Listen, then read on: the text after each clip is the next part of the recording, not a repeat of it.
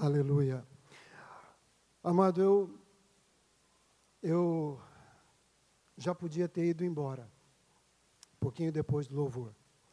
Primeiro, porque enquanto eu preparava a palavra, a palavra já pregou para mim. Então já estou abençoado. Não é? Segundo, porque quando eu chego aqui, um louvor tremendo, uma presença de Deus, uma graça. Deus tem dado muita graça para os nossos ministros de louvor. Paulinho, a Rebeca e toda a equipe tem sido algo algo de outro mundo. Não é desse mundo, é do mundo do mundo espiritual, do mundo de Deus. E aí Deus levanta vários irmãos e irmãs, né, para testificar tudo aquilo que ele já tinha colocado no meu coração. A começar por uma frase que o Paulinho falou: essa manhã é a respeito da presença. Amém?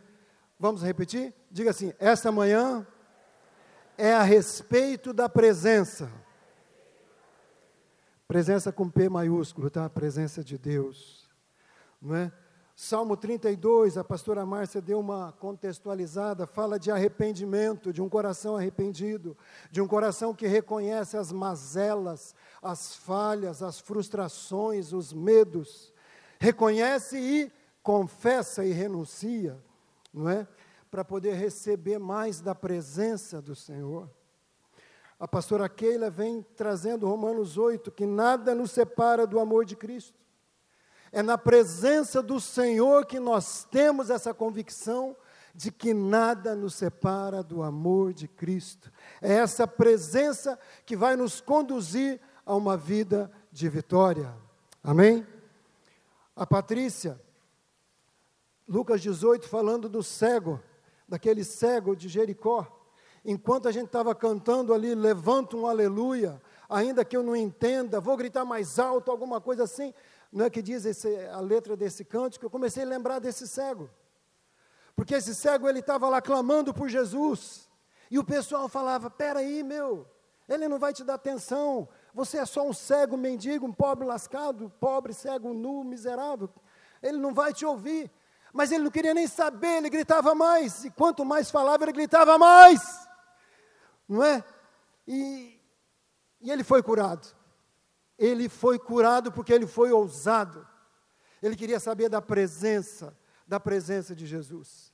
Sabe, ele não se intimidou, ele não teve preguiça, ele não teve, não teve vergonha. E agora no final, uma irmã também veio compartilhar com o pastor Paulão. Deus não chega atrasado. 2019 está acabando. Não é? Talvez a sua oração, o seu anseio, o seu desejo ainda não chegou. Mas quero dizer, ainda faltam dois dias, não é? Mas de repente a tua bênção não é para 2019, é para o ano que vem, é para o outro ano. A bênção de Deus nunca chega atrasada, amém, amado? Saiba disso, Deus nunca chega atrasado, Deus tem, os, Deus tem o tempo certo para todas as coisas, amém? Você recebe isso? Então, com tudo isso aqui, amado, eu já fui muito abençoado. Deus simplesmente confirmando aquilo que ele já havia colocado no meu coração. Porque eu até trouxe aqui um caderninho, né? É da minha geração isso aqui, tá bom, gente? Pessoas acima de 70 ainda escrevem caderno, né? acima de 60 ainda escrevem caderno, usa lápis, né, que se errar apaga, não é? Tudo certinho. Gente, está completo esse caderno. Comprei em agosto de 2018, mas comecei a usar em dezembro de 2018, quase seis meses depois. E quando a gente estava voltando de Cajati, nós fomos domingo passado lá ministrar é, um, o casamento da Camille. Muitos de vocês, jovens, conhecem a Camille, ela esteve aqui conosco muito tempo. E estivemos lá para ministrar o casamento dela e no domingo pregamos na igreja. Né? Por isso a gente não estava aqui domingo passado. Mas eu, eu vi a, a gravação da palavra do pastor Davi. Confesso para você que parte do que eu vou ministrar aqui tem a ver com o que eu ouvi do que ele ministrou. E na volta, eu já comecei a orar e buscar a direção de Deus. O que, que eu vou falar? O que, que eu vou ministrar? Último dia do ano, não é? E daí, quando eu assisti o, o, o vídeo da, gravação, da, da, da palavra do pastor Davi, algo que ele falou que me chamou a atenção. Disse: é a respeito de Jesus. Ele estava se referindo ao Natal, ao feriado de Natal, ao dia 25 de dezembro. Ele deu uma contextualizada, com muita graça, muita sabedoria, e ele estava dizendo, e ele disse o seguinte: esteja com a sua família, comemore, festeje, mas lembre-se de Jesus Cristo. Lembre-se que é a respeito de Jesus. Lembre-se que é dele que nós precisamos falar. Então isso aí despertou no meu coração e eu comecei a buscar o Senhor nesse sentido, a respeito desse contato, dessa intimidade, dessa presença, a respeito de lembrar que é sobre Jesus. É tudo sobre Jesus. É tudo dele, por ele, para ele, com ele, e sem ele, nada. Sem ele, nada. Amém, gente? Então, essa palavra tem muito a ver com aquilo que, que, a, gente, que a gente já ouviu. Faltou um último recado aqui que o Gustavo pediu para avisar vocês. Você viu aqui quando anunciou o devocional para o ano que vem, que nós temos um aplicativo, não é que você pode baixar. O aplicativo para quem tem iPhone, para quem usa o programinha da Apple, ainda não está disponível, tá ok? Mas para você que não usa iPhone, usa o Android, então já está disponível, você pode baixar. Para você que usa iPhone, só ah, na primeira ou segunda semana de janeiro, né, Gustavo? Aí então vai estar disponível para você fazer o seu devocional. E, gente, faça o devocional eu comecei a ler o que eu escrevi. Todos os dias. E eu estava ansioso para ministrar. Alguns de vocês lembram que umas duas, três semanas atrás, quando eu fui dar um aviso aqui, eu falei, Davi, estou doido para ministrar. O clima estava muito gostoso e hoje também está. Eu estava ansioso para ministrar, porque eu queria compartilhar uma coisa com você. É o último dia do ano. E eu vivi cada dia deste ano. Alguns de vocês sabem. É o último domingo do ano. Eu vivi cada dia deste ano. Passei por três cirurgias. Uma para retirar um câncer. E outra para corrigir uma sequela que essa cirurgia para retirar o câncer deixou. Fiquei vários, vários dias de repouso em casa. Mas todos os dias eu pude registrar aqui nesse caderno. Tem aqui a véspera de ir para a cirurgia. O terceiro dia depois da cirurgia. Depois eu pulei alguns dias, eu escrevi aqui que eu não conseguia sentar porque estava doendo muito. Não conseguia ficar em pé porque estava doendo muito. Não conseguia deitar porque estava doendo muito. Sabe, se eu flutuasse, acho que ia doer. Mas eu vivi cada ano, cada dia deste ano. E eu quero dizer para você, foi o melhor ano da minha vida o melhor ano da minha vida. Sabe, eu nunca vivi outro ano tão intenso na presença de Deus. Eu nunca recebi tanto de Deus. Eu nunca fui tão tocado pela presença de Deus. Eu nunca aprendi tanto com Deus. Por isso que hoje eu estou, desculpa, eu estou realmente chorão mesmo. Deus é bom. Deus é bom. Sabe? E uma coisa assim que minha esposa está aqui e outras pessoas mais perto podem testificar. Em momento algum, mesmo com o diagnóstico do câncer, em momento algum, nunca veio uma interrogação no meu coração. Nunca. Sabe? Nunca me prostrei, nunca desanimei, não deixei isso me abalar. Mas não era na minha força, eu sabia que alguma coisa além de mim estava me fortalecendo. Eu sabia que tinha algo mais. Na, na tarde que eu recebi o, o diagnóstico, eu tinha uma aula para ministrar para o nosso curso de homens, uma segunda-feira. E eu ministrei. Brincamos, rimos. E aí depois fomos para casa. Não tinha nem dado tempo da gente conversar sobre isso.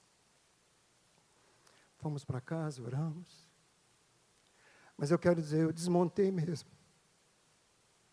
Foi no momento que eu fui dar a notícia para o meu filho. Trouxemos ele em casa e não quis falar por telefone.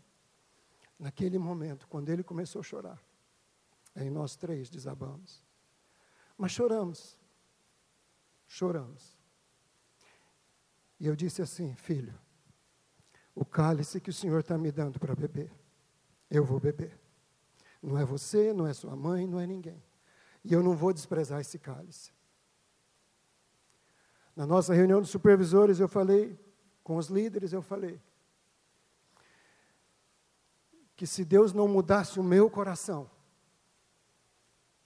eu preferia não ser curado. Porque mais importante do que a cura física, amado, eu tenho buscado em Deus, é a cura do meu coração, é a cura do meu caráter. Eu tenho dito que eu não vou morrer do jeito que eu estou. Tem gente que fala que velho não muda, não é? é? Cavalo velho não aprende a marchar, não é isso, Pedro? Papagaio velho não aprende a falar, mas eu quero dizer que velho é o diabo. Ele pode não aprender nada, mas um homem de Deus, um filho de Deus, não importa a idade que tem, ele pode aprender. Ele tem que aprender. Ele tem que deixar o Espírito Santo transformar ele. Não importa se é 60, se é 70, se é 80. Nós temos um mestre que nos ensina todos os dias. E eu tenho dito, eu não vou morrer do jeito que eu estou. Gente, eu não vou morrer. Você ainda vai me ver é, com mais graça para pregar, com mais autoridade para pregar, com mais graça para aconselhar, com mais discernimento. Você ainda vai me ver, só se você morrer antes, porque eu não vou morrer. Mas se você quiser ver um homem transformado, viva. Amém? Porque, gente, eu quero isso para a minha vida e não importa o preço.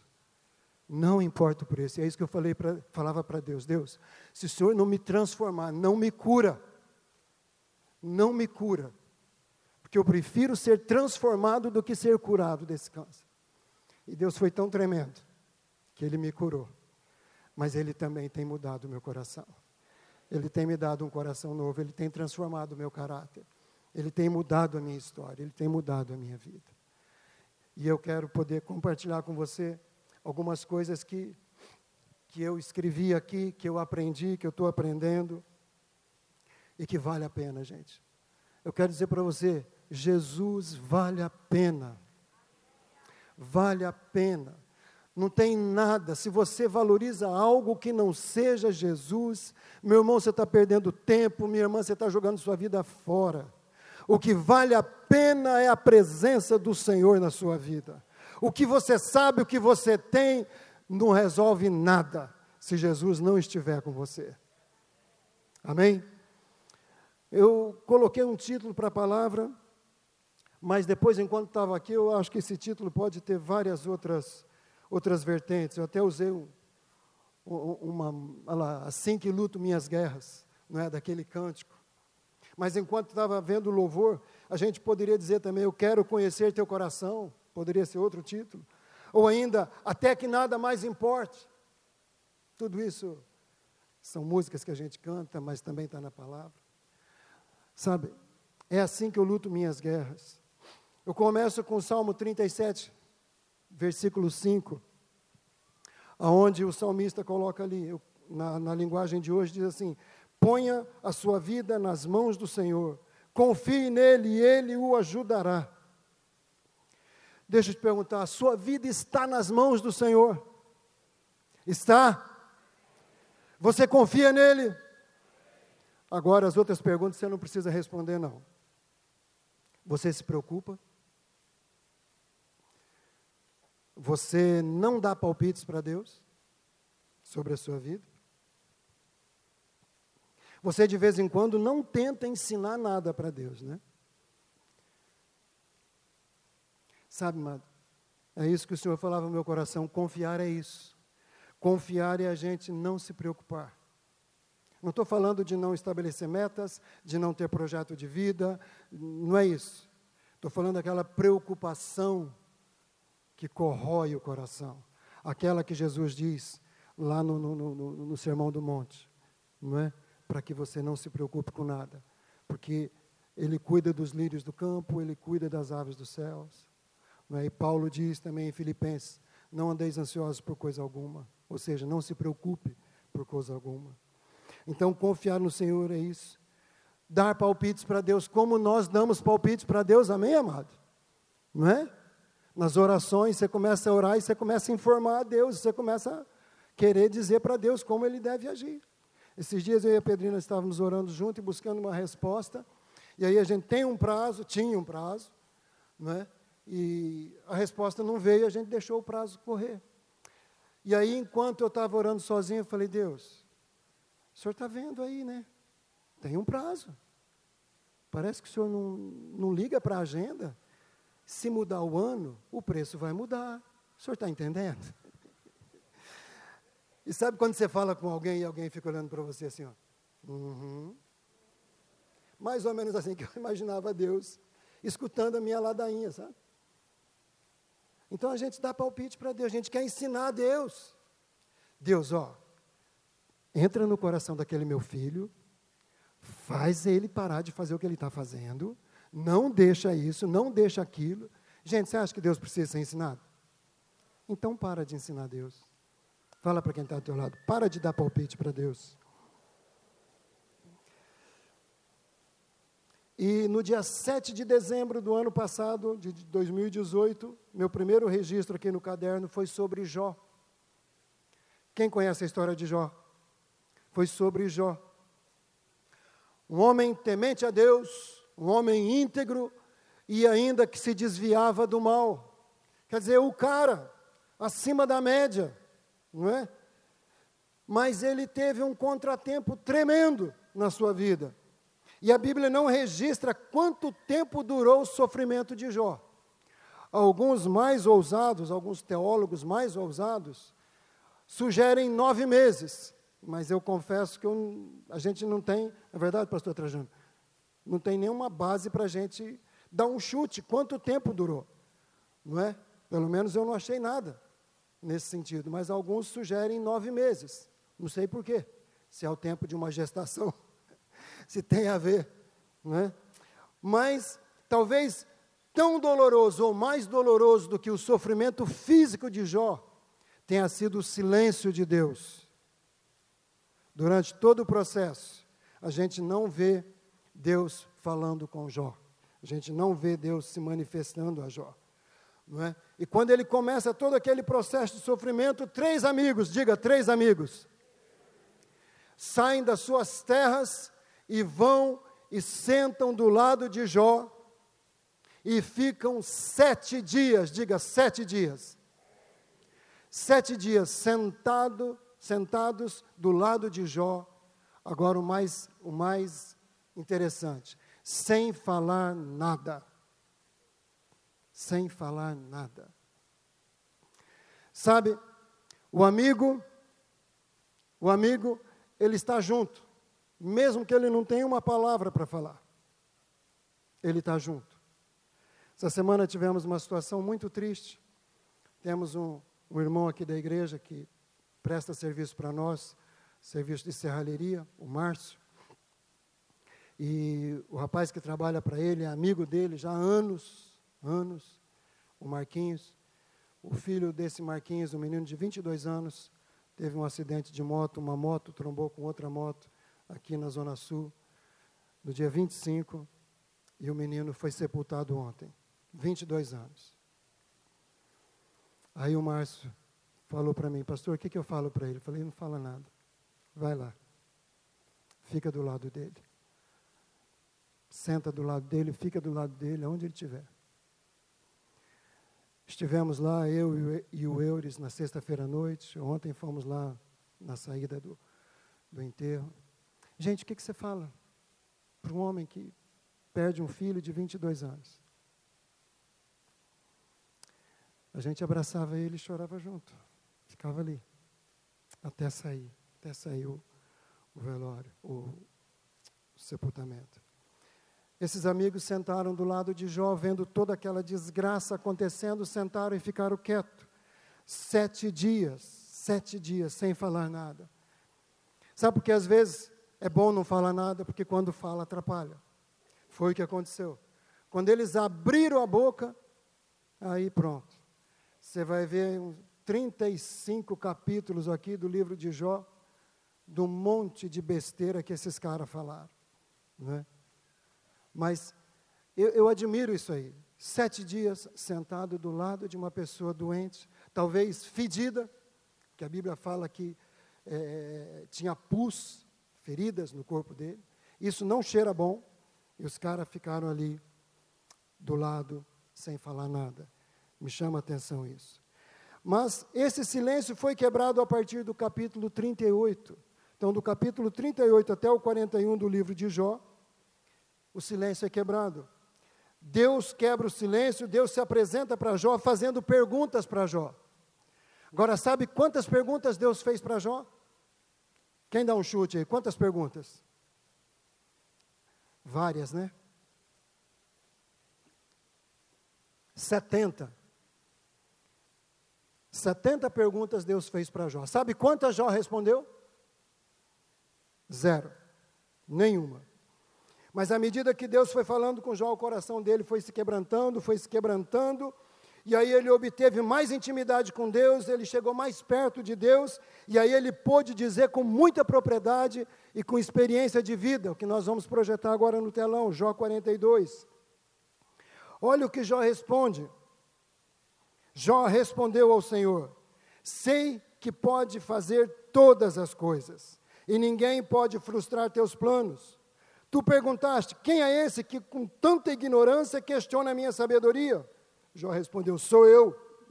Falei de coisas que não entendia, coisas maravilhosas demais que eu não conhecia. Tu disseste: Ouça e eu falarei e lhe farei algumas perguntas e você responderá. 70 perguntas, né? Algumas.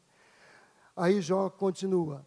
Depois dessas perguntas, depois desse tempo de intimidade, depois daquilo que nós ouvimos profeticamente, um tempo na presença de Deus, reconhecendo as mazelas, reconhecendo as frustrações, reconhecendo tantas outras coisas que nós vamos falar daqui a pouquinho. Olha o que Jó responde: Antes eu só te conhecia de ouvir falar, mas agora eu te vi com os meus próprios olhos. Retiro tudo o que eu disse e me sento arrependido no pó das cinzas.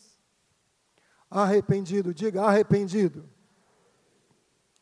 Gente, nós estamos falando de um homem reto, íntegro. O próprio Deus diz isso no início do livro de Jó. Deus testifica isso. Nós estamos falando de um homem desse. E ele ainda faz essa confissão depois dessa trombada com Deus, depois desse tempo na presença de Deus, depois desse tempo de intimidade com Deus, ele reconhece tudo isso aqui. Jó descobriu que só havia um lugar para alinhar toda a sua vida. Paulinho falou aqui mais de uma vez. Posicionar a nossa vida. Não é isso, Paulinho?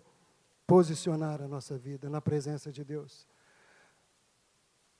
Jó descobriu que é na presença de Deus que ele podia alinhar a sua vida, posicionar a sua vida. Se você busca alinhar a sua vida em qualquer outra situação, amado, você só está perdendo tempo. Só está perdendo tempo e desperdiçando oxigênio. Só isso. Não vai chegar a lugar nenhum. Então, é o lugar da presença de Deus, é o lugar de arrependimento, não é um lugar físico, não é um lugar no tempo cronos, não é uma hora marcada, não é isso, mas é um lugar no tempo kairos, no tempo de Deus, é um lugar no amor de Deus, é um lugar no coração de Deus. Kairos é o período ideal para a realização de algo específico. Foi o que aconteceu com Jó. Foi o momento ideal, próprio, oportuno, não mais, não mais nem menos.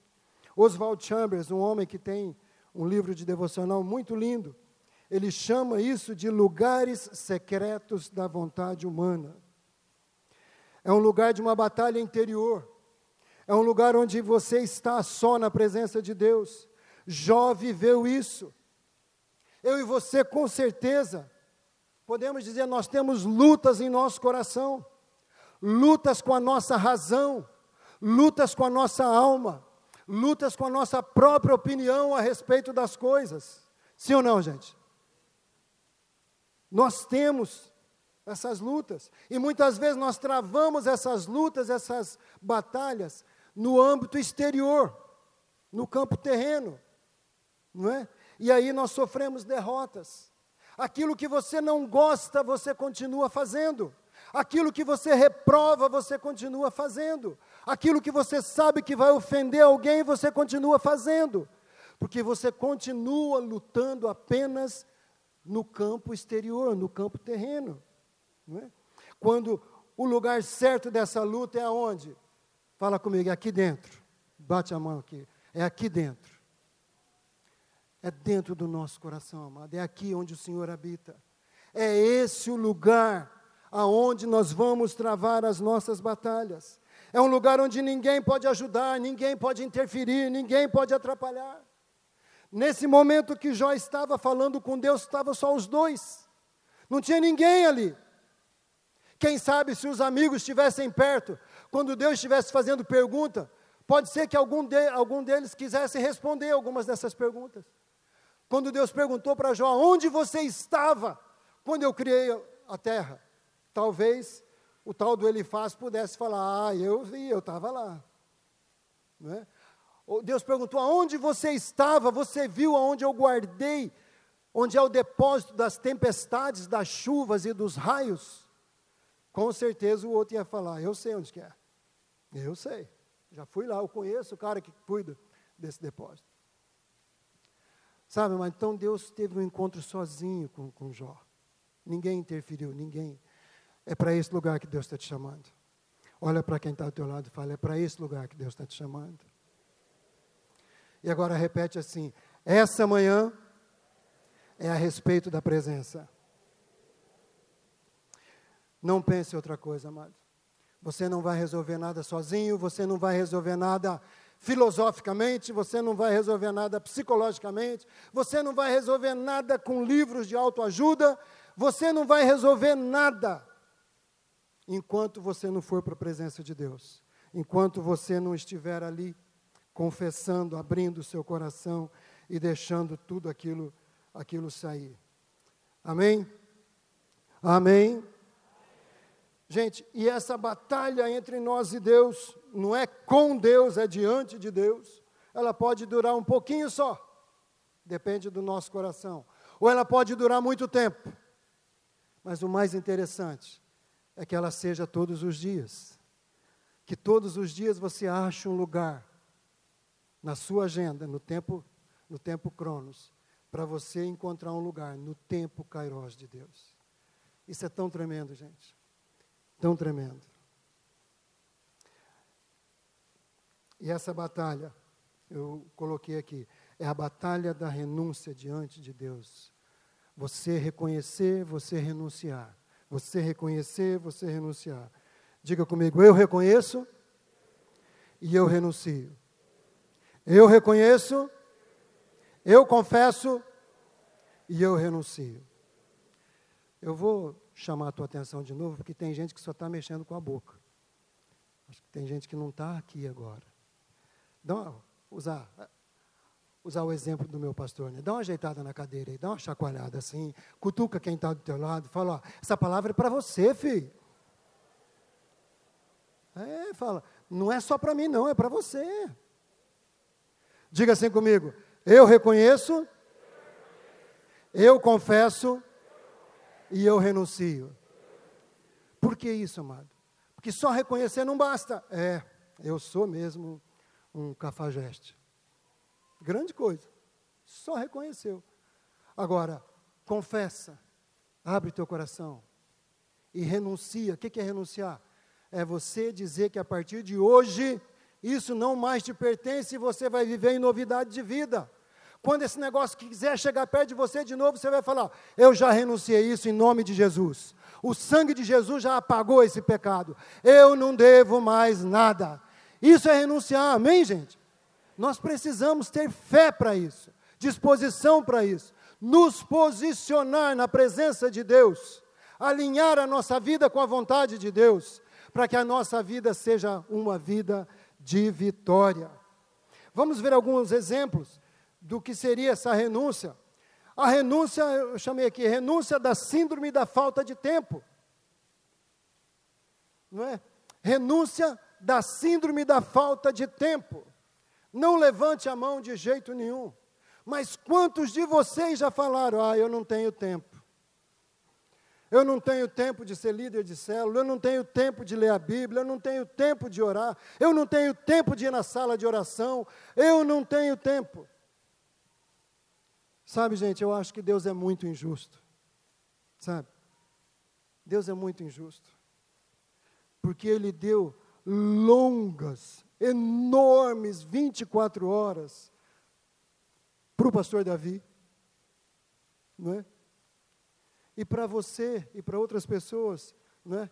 como eu antigamente, deu só 24 horas. Para ele são enormes 24 horas que ele consegue ser presidente do presbitério aqui, vice-presidente do M5, faz parte do Global Kingdom, ele faz parte de outras redes, ele tem contato com pessoas do mundo inteiro. Temos vinte e tantas igrejas aliançadas que são pastores que têm contato diretamente com ele, fora as 16 áreas pastorais que temos aqui na igreja, que ele atende, que ele dá atenção, fora a família dele que ele dá atenção, fora todo o tempo de estudo para vir ministrar aqui aos domingos. Então, e os netos, minha esposa está lembrando aqui, né? Então ele tem longas 24 horas. E para você é só 24 horas. Não dá tempo de fazer nada, só 24 horas. Então Deus é injusto. Não é? Por que, que eu estou falando isso para você? Porque alguns anos atrás, logo quando nós mudamos para esse prédio aqui, estava na sala, não era ainda sala de oração, mas a gente tinha uma sala lá embaixo, onde hoje são os escritórios, e o pastor Samuel, lindo, homem de Deus, abençoado, né? é, ele me viu na, na sala lá orando. Com muita graça ele falou assim, irmão, é assim Paulo, irmão, eu não tenho visto o irmão aqui nos outros dias de oração. Daí eu falei assim com tanta petulância e arrogância, sabe? Falei, sabe o que é, pastor? É que eu não tenho tanto tempo assim. Na época eu não trabalhava aqui na igreja ainda pastor olhou para mim e falou: Irmão, tempo a gente faz. Olha para quem está do teu lado e fala: Irmão, tempo a gente faz. Você pode dizer amém? Gente, isso mudou minha vida. Daí para cá, foi como se Sabe, se o Espírito Santo falasse assim para mim, Luiz, cria vergonha nessa tua cara pelada, velho. Gente, eu comecei a pagar um preço. Eu quis, eu quis, e não foi fácil, não foi fácil. Sabe, que você tem uma vida toda acostumado de um jeito, não é? Você entra oito horas no trabalho, alguns levantam sete e quarenta e cinco, não é? não dá nem, não dá nem tempo de escovar os dentes. Chega lá, fala bom dia. Sabe?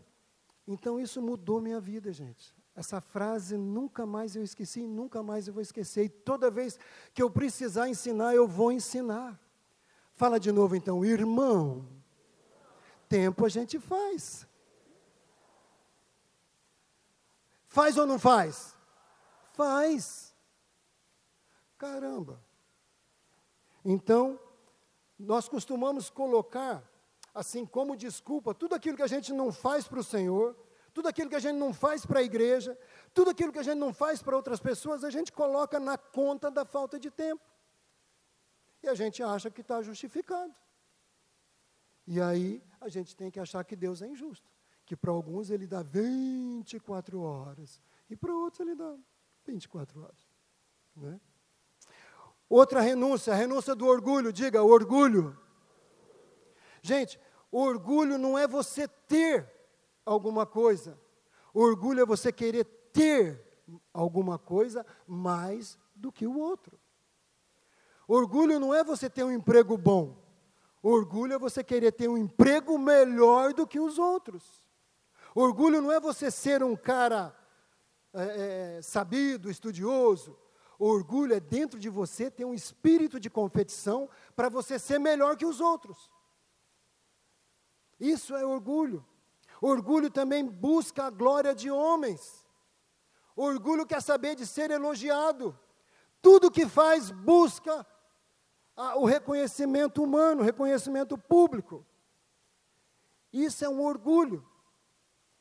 Nós temos que renunciar a isso. Primeiro, nós temos que confessar: eu sou orgulhoso. Gente, minha mãe vivia falando que eu era orgulhoso. Eu ficava pensando: como é que pobre é orgulhoso? Gente, mas pobre é orgulhoso. Eu não sei porquê, mas é orgulhoso. Eu tinha uma raiz de orgulho no meu coração, assim que a pedrina se lascou durante anos. E há pouco tempo que essa raiz secou. Mas de vez em quando ela quer brotar. Sabe? E de novo eu vou para o presente de Deus, reconhecendo, admitindo. E sabe como Deus cuida do orgulho na nossa vida? Sabe aquela pessoa que você gosta muito? Sabe aquela pessoa que é importante para você? Deus vai usar essa pessoa. E para os homens, uma das pessoas que Deus mais usa é a esposa. Os homens digam amém. E fala assim: Eu recebo. Sabe? A tua esposa sabe o que ela tem aí. Né? E os filhos, os pais vão ser usados por Deus para quebrar teu orgulho. Mas eu diria mais: Deus também usa os filhos para quebrar o orgulho dos pais. Quem recebe? Amém, gente? Então, pessoas bem próximas a você, de vez em quando vão chegar com um alfinete e estourar o balão do orgulho que está no teu coração. Amém? É tão importante isso, gente. Também a renúncia, você reconhecer diante de Deus a justiça própria. O que, que é a justiça própria? Nós temos um exemplo lindo na palavra de Deus em Lucas 18, quando Jesus está contando uma parábola de dois homens que foram no templo para orar. Um era um fariseu e o outro era um coletor de, de impostos, um homem simples. O fariseu, em pé, batia no peito e falava: Graças eu te dou, Senhor, porque eu não sou como esse homem não sou como os roubadores, os ladrões, eu dou o dízimo de tudo que eu tenho, jejuo duas vezes por semana.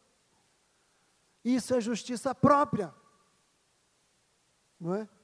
Jesus disse que esse cara voltou para casa do jeito que ele estava lá, sem receber nada de Deus, porque ele estava pautado na própria justiça dele. A renúncia da autossuficiência, o que, que é isso? É você tentar fazer tudo sozinho não pedir ajuda para ninguém, não compartilhar com os outros situações que acontecem com você, com a sua família. Quando eu digo os outros, são pessoas próximas, pessoas que podem te ajudar, pessoas que são sua cobertura. Sabe? A autossuficiência tenta resolver tudo sozinho. É como se dissesse, eu me basto. Sabe? E às vezes as pessoas ainda dão uma desculpa muito esfarrapada. Sabe o que, que é? É que eu não queria dar trabalho. Alguém já disse isso? Eu já disse. Mas sabe, eu estava me escondendo atrás de orgulho, justiça própria e autossuficiência. Teve um dia que eu estava no meio de dois casamentos, terminei um e vim para fazer o outro. E o pneu do nosso, do, do nosso carro estourou bem no meio da estrada, eu estava sozinho. Meu filho estava num casamento, tinha outros irmãos no outro casamento. E aí, o que, que eu fiz? tirei a camisa, tirei o paletó, fiquei de calça, e no escuro, né? lanterninha do celular, não esse aqui, um outro mais velhinho, lanterninha do celular, troquei o pneu sozinho. Pastor, mas você fez bem, sem incomodar quem estava na festa. Pois é, mas na festa tinha meu filho. Se eu não puder pedir ajuda para o meu filho, eu vou pedir para quem? Para o teu? Né? E eu não pedi. Autossuficiência. Mas em contrapartida, pastor Paulão, quero usar uma frase tua, estou orgulhoso de mim. Agora nessa viagem para Cajati, no hotel, o, o nosso carrinho ficou muito encaixotado. Eu comecei a manobrar e vai para lá, vem para cá. De repente aparece uma senhora que não tinha nada de manobrista nela, ela não era manobrista. Ela chegou e falou: O senhor quer que eu ajude o senhor? Eu falei: Eu quero. Eu quero. E ela ficou na frente, ficou atrás e vai, vem aqui, agora dá. Tal. Eu sei que eu fui, voltei, fui, voltei várias vezes. E graças a Deus, amado, um homem de 62 anos, 40 de volante, aceitar a ajuda de uma mulher. Oh, avivamento! Avivamento. Estou falando que eu não vou morrer do jeito que eu estou, gente. Amém? Obrigado, pastor Paulo. Gente, não precisa levantar a mão, não, mas quantos homens aí não teriam a maior vergonha de aceitar a ajuda de uma mulher? Ou de um outro homem mesmo para manobrar? Porque quando você aceita a ajuda, o que, você está dizendo? Eu não dou conta, eu não sei manobrar esse troço. Eu vou bater, eu vou arriscar, né? Mas aceitei ali a ajuda da mulher, agradeci muito ela, falei, ah, muito obrigado, muito obrigado mesmo. E continuamos a nossa viagem com o carrinho sem riscar, sem nada, glória a Deus. Né? Gente, a renúncia do espírito crítico, a renúncia do reclamão. Tem gente que reclama de tudo. Tem gente que reclama da comida, da casa, da família, dos vizinhos, do trânsito, da igreja, do pastor, da célula. Só não reclama dele mesmo. Mas reclama de tudo. Não é? Falar em vizinha essa semana nós fomos abençoados, né, irmãos? Uma vizinha nossa lá chegou na pedrina e falou que a nossa porta, quando chove, ela incha. E aí você vai fechar, ela, você tem que puxar um pouquinho mais dela, bum, ela dá uma batidinha. Aí já faz tempo que a gente mora lá. E faz tempo que a porta está assim. Não é verdade? Eles moraram lá cinco anos. Aí aquela vizinha abençoada falou assim: por que, que você não manda lixar isso aí para parar com esse barulho? Falou para Pedrino. Fala, Deus. Gente, na hora me deu vontade de ir lá e abrir a porta umas dez vezes. Sabe? Mas eu fiquei doido de vontade de fazer isso. A carnona levantou, né? o orgulho levantou, assim. Ô oh, raiva, cuida da porta dela, não é? Ai, Jesus, aí agora a gente está saindo, a gente. Sabe, quase espreme o dedo ali para não deixar a porta batendo batente com força, sabe? Mas tem gente que reclama de tudo, é chato, é chato. Uma pessoa chata. Gente, Deus vai usar alguém para falar que você é chato se você for chato. Que Deus usou um cara para falar comigo há muito tempo atrás. Eu comecei a melhorar um pouquinho lá nos para trás mente. Eu trabalhava instalando alarme, lá na década de 1990, quando a gente se converteu. E eu achava que eu era bonzinho, eu achava que eu era legal, eu achava que eu era gente fina. Gente, como eu gostava de mim, sabe? Olha, nossa, como eu. Era eu e eu. Né?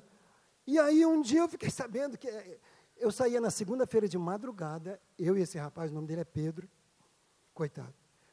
E a gente só voltava na sexta-feira à noite.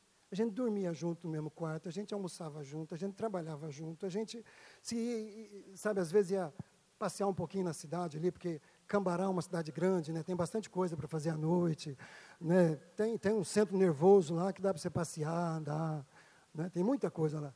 Ou Jacarezinho, né, que a gente trabalhava nessas duas cidades. E, e a gente ficava junto o tempo todo. E um dia ele comentou: Olha, eu gosto de trabalhar com o Luiz, mas ele é chato. O cara chato. Quando eu fiquei sabendo disso, gente, eu fiquei com uma raiva do Pedro. Fiquei com uma raiva dele. Falei, caramba, eu tento fazer de tudo, ajudar o cara e tal. Mas daí eu fui orar, gente. Fui orar, fui orar, fui para a presença de Deus. E não é que Deus falou a mesma coisa?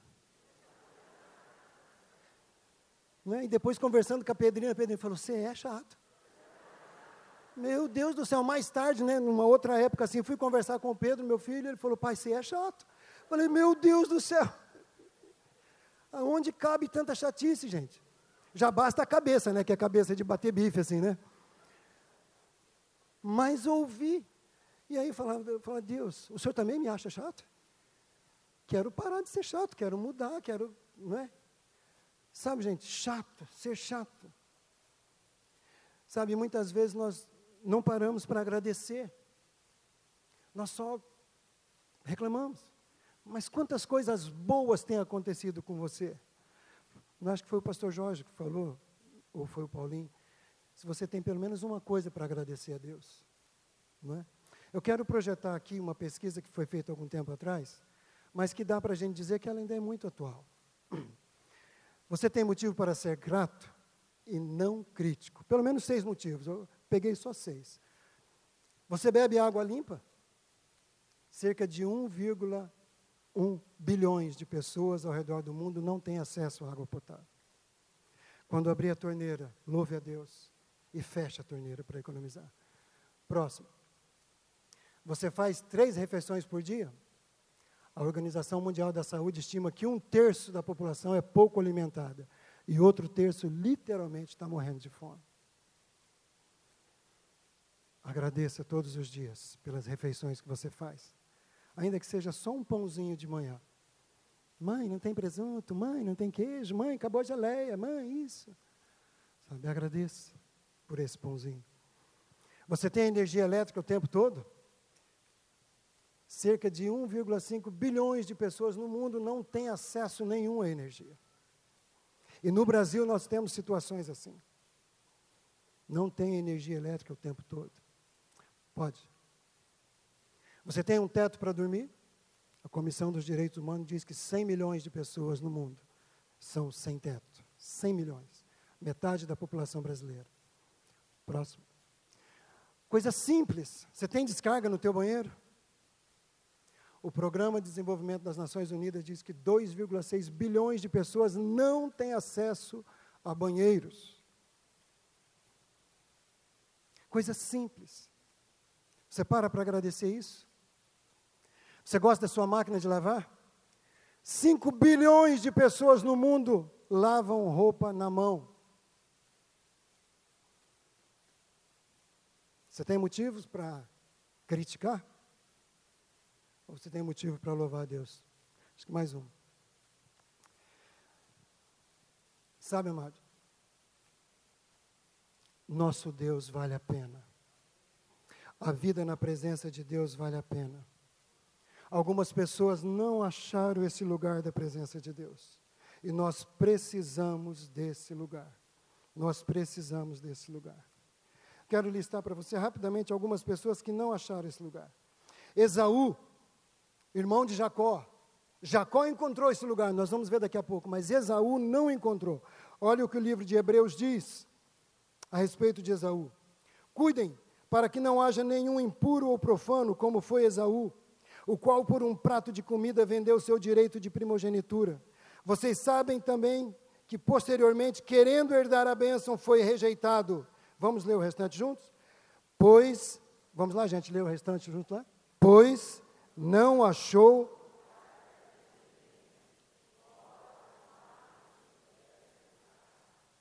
não achou lugar de arrependimento, embora com lágrimas tivesse buscado. Você sabia que nem todo choro é de arrependimento? Você sabia que nem todo choro é de quebrantamento? Pode ser choro de orgulho ferido, pode ser choro de, de revolta, de amargura, e esse choro não produz vida. Talvez por isso ele não tenha encontrado lugar de arrependimento. Saul é um outro exemplo que não encontrou lugar de arrependimento. Ananias e Safira, capítulo 5 do livro de Atos, tiveram oportunidades. Pedro confrontou, Pedro falou, e mesmo assim não encontraram lugar de arrependimento no seu coração. E o resultado você sabe, não é? foram eliminados ali do meio do povo de Deus. Mas Jacó encontrou esse lugar. Você que já foi para o encontro, você sabe, no encontro a gente ministra esse texto. Jacó foi um cara que roubou, não é? roubou a bênção. Ele correu atrás da bênção, ele quis tanto ser abençoado que ele fez de tudo para ser abençoado, inclusive comprar o direito de primogenitura, o direito de filho mais velho. Gente, como que você compra isso? Como que você muda isso? Você é o caçula. Mas aí você vai e faz um acordo com a pessoa e você toma o lugar dela. É que, naquele tempo, e ainda hoje, na cultura asiática, o filho mais velho tem uma posição de muita importância. Esaú não reconheceu isso, mas Jacó reconheceu, por isso ele quis tanto, tanto, tanto. Depois ele aceitou as direções da sua mãe para enganar seu pai e enganar seu irmão seguiu as instruções, pagou, pagou um alto preço, fugiu da presença do seu pai, fugiu da presença do seu irmão, nunca mais viu sua mãe, pagou um preço altíssimo. Mas um dia, ele tem um encontro com Deus. Um dia, na sua volta para Israel, ele tem um encontro com Deus. um encontro com o tempo de Deus. Mais de 20 anos depois, um encontro com o tempo de Deus, um encontro com o coração de Deus, um encontro com a sua própria consciência, um encontro consigo mesmo. Sabe, ele reconheceu toda a tranqueira que ele era, confessou para Deus, e a partir daí começa uma mudança na sua vida. Mudança tão importante que hoje nós temos um país chamado Israel, que foi o nome que Deus deu para Jacó, depois desse encontro. Fala comigo, essa manhã é a respeito da presença. Sabe, amado, e é a presença de Deus que muda uma história. É a presença de Deus que muda a nossa vida. É a presença de Deus que muda todas as coisas ao nosso redor. Amém? Sem essa presença de Deus, nós estamos ralados. E tudo começa no nosso coração, diga, no meu coração. Provérbios 4, 23. Acima de todas as coisas, guarde o seu coração, pois ele dirige o rumo da sua vida. Cuidado com o seu coração. Vá para a presença de Deus, mas confesse o que tem no seu coração. Diga para Deus o que tem no seu coração se tem raiva, se tem amargura, se tem frustração, se tem engano, se tem orgulho, se tem falta de amor, se tem falta de perdão, se tem desejo de desistir, confessa para Deus, deixa isso sair do seu coração. Porque se você não guardar o seu coração, o seu coração vai te dirigir para longe de Deus. De que maneira guardar o nosso coração? Salmo 119, 11 guardo a tua palavra no meu coração para não pecar contra ti. Amado, se você não colocar a palavra de Deus no seu coração, outra coisa vai entrar no seu coração. Tudo aquilo que a gente falou ali no momento da renúncia. As mentiras, o orgulho, a justiça própria, a crítica, isso vai entrar no seu coração. Agora, se você põe a palavra de Deus no seu coração, você vai ter todo o exército dos céus a teu favor, para você não pecar contra Deus, para você não desistir, para você não morrer do jeito que você está hoje, para que as pessoas ao seu redor possam ser abençoadas. De repente tem gente ao seu redor que não vem para a igreja porque está ao seu redor.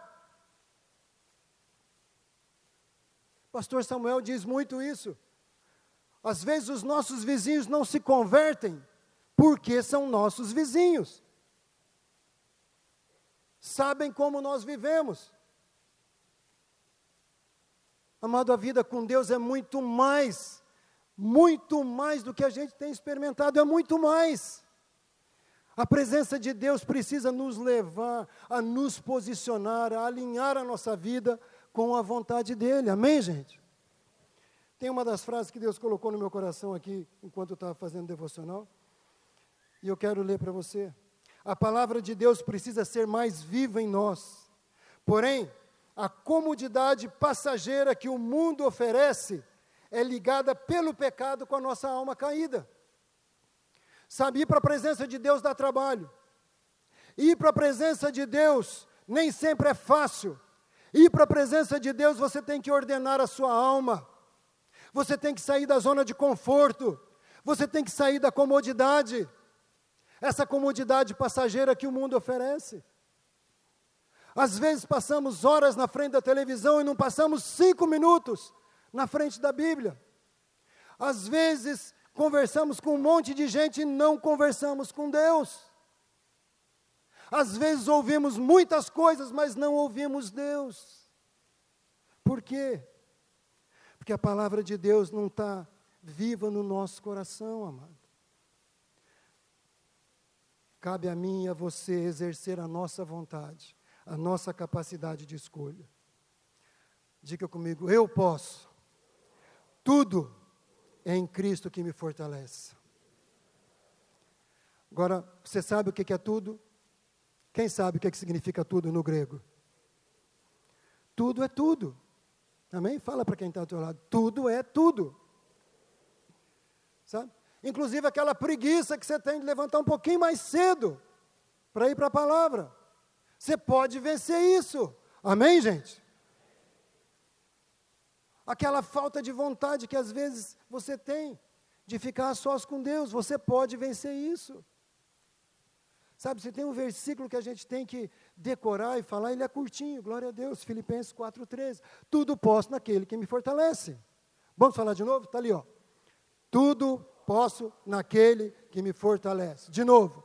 Tudo posso naquele que me fortalece. De novo. Com mais fé, com mais vontade, só vocês agora. Tem alguma coisa que você não possa, amado? Não. Porque quando a palavra de Deus diz tudo, é tudo. Tudo. Sabe? Eu não sei você, mas eu estou muito feliz. Muito feliz. Como eu falei, fui muito abençoado enquanto eu estava preparando essa palavra, relembrando tudo aquilo que Deus colocou no meu coração durante o ano e podendo ver tudo aquilo que Ele está confirmando. Sabe? Quero dizer para você: se a tua vida, se os teus dias não estiverem pautados em Jesus e na Sua palavra, meu irmão, você está desperdiçando oxigênio. Você está desperdiçando oxigênio. Não é justo. Tem outras pessoas que precisam de oxigênio. Então, deixa eu falar para você. Alinha a tua vida com a vontade de Deus. Vá para a palavra. Vá para a presença do Senhor. Deixa Ele transformar teu coração. Deixa Ele quebrar o teu orgulho. Deixa Ele quebrar a tua justiça, que seja a justiça dele governando a tua vida. Deixa Ele ser o principal na sua vida. Você vai ver como a vida é muito mais simples. É uma delícia. É muito bom viver, gente. É muito bom viver. Sabe? E você também não vai ter medo de morrer. Porque quando você vive dessa maneira, a vida e a morte é a mesma coisa para Deus, tem que ser para nós também. Paulo já dizia isso. Ele não sabia o que escolher, se morria para ir com Jesus, se ficava aqui para fazer a obra de Jesus. Eu quero chegar nesse lugar, amado, eu quero aprender isso. Amém. Se você deseja isso, fique em pé, vamos vamos adorar o Senhor. Vamos cantar cantar esse cântico. E depois eu gostaria de orar.